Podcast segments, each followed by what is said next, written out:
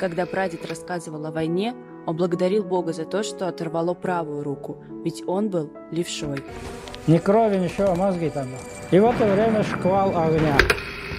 Идем человек 200 девушек, а сзади человек 200 мужчин. Жара стоит, жаркое лето. Марш-бросок 30 километров. Жара дикая. И после нас красные пятна на песке. Дети воевали наравне со взрослыми в действующей армии и партизанских отрядах.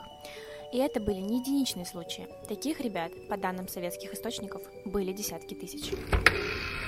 Мой прадед прошел всю войну с первого до последнего дня, от границы нашей страны до Германии, каждый день на передовой, без единого серьезного ранения. Кирилл купил две пары обуви, мужские и женские.